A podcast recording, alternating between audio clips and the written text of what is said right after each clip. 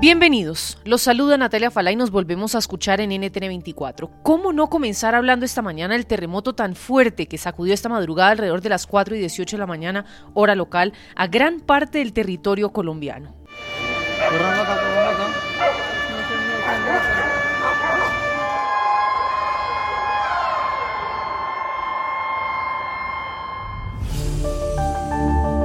Pues ahí escuchaban las alarmas con las que gran parte de los colombianos nos despertamos hoy. Desde muy temprano las redes sociales se llenaron con mensajes y videos que reportaban minuto a minuto las reacciones de la gente ante la situación.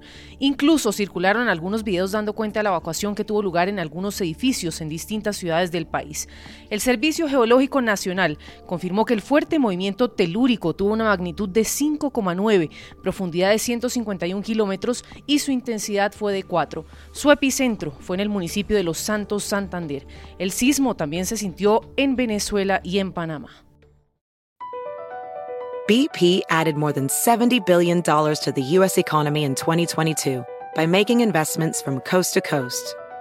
Investments like building charging hubs for fleets of electric buses in California and starting up new infrastructure in the Gulf of Mexico. It's and, not or. See what doing both means for energy nationwide at bp.com slash investing in America.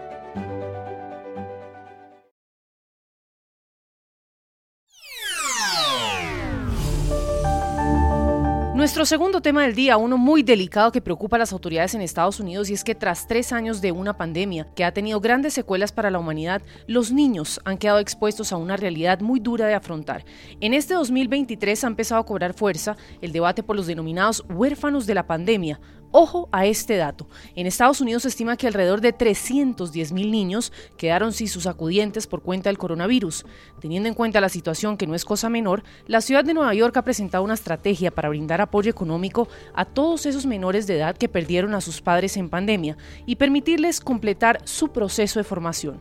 Pues nos acompaña hoy nuestro corresponsal en Nueva York para que nos cuente un poco en qué consiste esta iniciativa de ayuda para tantos menores que han quedado solos en medio de la crisis sanitaria global. Alejandro Rincón, gracias por acompañarnos y explicarnos un poco más cómo aborda la ciudad esta situación tan compleja. Te escuchamos. Hola Natalia, qué gusto que nos encontremos en un espacio eh, diferente, ¿no? Habitualmente siempre a través de la pantalla, pero este podcast nos permite una conexión eh, algo especial y sobre todo pues ahora que estamos eh, pensando en, en, este caso que se abre ahora en el contexto pues del tercer aniversario de lo que hemos conocido como la pandemia COVID-19. Este, sabes Natalia, yo creo que es un fenómeno sumamente doloroso, preocupante y que nos abre una ventana para tratar de entender y sobre todo reflexionar, ¿no? Pues el enorme reto que viene a futuro. A la larga, pues la crisis por COVID-19, en algún momento de la historia, nosotros lo pues hablábamos como una crisis, pues claro, sin antecedentes, pero que eh, demandaba todos los días escribir una página un capítulo diferente. Esta es una cartografía que nadie en la historia ha explorado de forma tal que es un mapa que estamos descubriendo día a día y es allí en donde pues hablamos de este fenómeno de los huérfanos de la pandemia, que no sé, pues no sé ustedes qué piensen, pero realmente el término solo por sí mismo eh, es muy fuerte, es muy diciente, pero es una realidad. Y pues lo que ha dicho el CDC, es decir, los Centros para el Control de Enfermedades, que es la máxima autoridad sanitaria de los Estados Unidos, es que en el transcurso de los últimos tres años hay alrededor de unos 310 mil menores de edad por todo el país que pues quedaron solos en el mundo por cuenta del coronavirus. Solo realmente, o sea, piénsalo un segundo. 310 mil niños completamente solos en el mundo por cuenta del coronavirus. Y es justo allí en donde pues los estimativos que se hacen, sobre todo pues en particular para el estado de Nueva York, es que aquí pues es uno de los países de uno de los puntos, perdón, del país en donde pues se hace más notable esta circunstancia, alrededor de una proporción como de 2 a 1 comparado con otros lugares de los Estados Unidos. Y probablemente hay aquí alrededor de unos 15 uh, mil, uh, mil menores. Ese es el, ese es el dato ahora que lo, que lo reviso.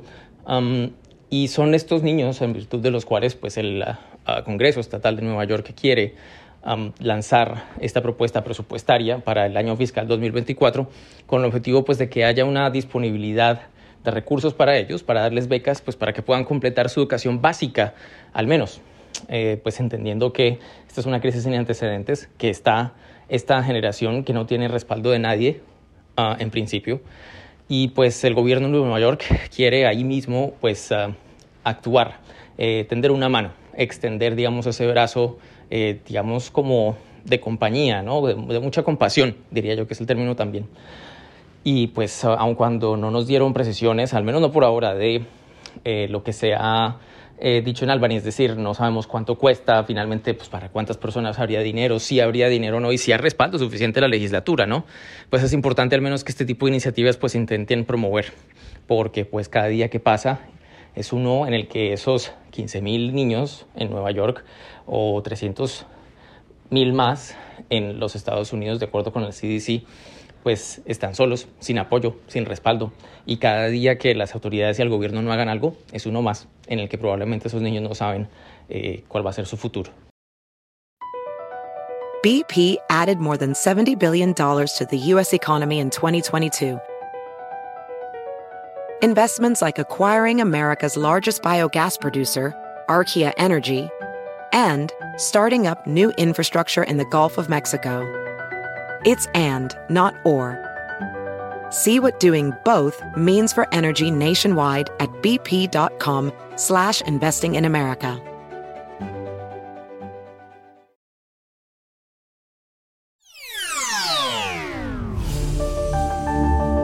Y hablamos ahora del aborto, un debate mundial que sigue dando de qué hablar en las distintas esferas políticas. En Estados Unidos, donde hay sin duda un fuerte activismo alrededor del tema, vuelve a generar polémica la postura radical del gobernador de Florida, Ron DeSantis, quien en esta ocasión ha presentado un nuevo proyecto de ley para reducir el aborto hasta la semana 6 de embarazo. Esto cuando recuerden ustedes que desde el 1 de julio del año 2022 solo se podía abortar legalmente en Florida hasta las 15 semanas de embarazo. Pues el proyecto ya llegó al Congreso Estatal y desde la Casa Blanca y organizaciones defensoras de derechos de la mujer dicen estar alarmados con esta propuesta del gobernador. Si es aprobado el proyecto, las mujeres tendrán que demostrar ser víctimas de violación o incesto para poder abortar. Las reacciones no se han hecho esperar.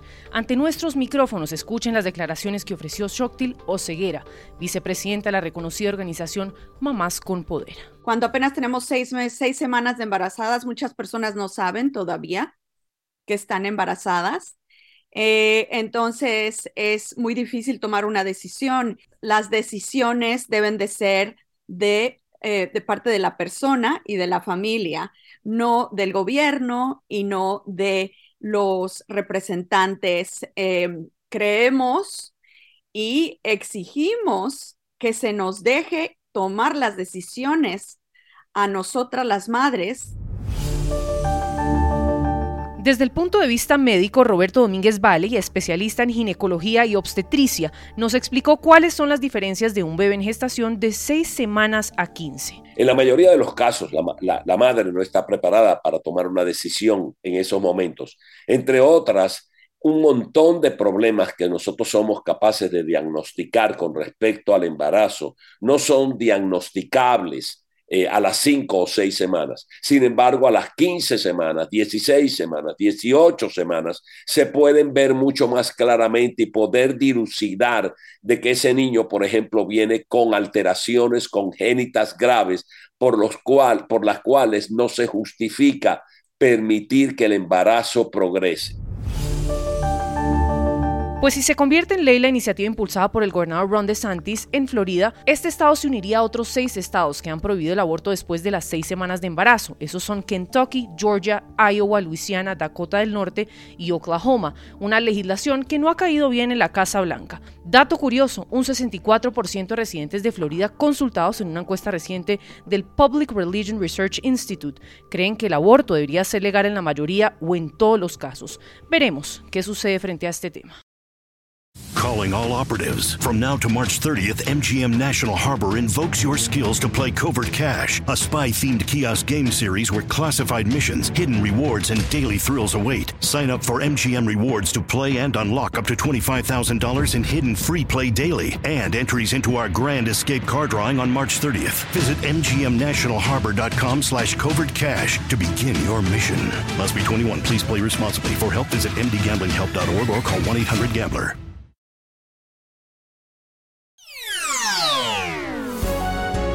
Si le gustó este podcast, puede buscar más de nuestro contenido en www.ntn24.com. Soy Natalia Falá y ha sido, como siempre, un gusto estar con ustedes. En mis redes sociales me encuentran como Natalia Falá en Twitter o en Instagram. En NTN24 te informamos y te acompañamos.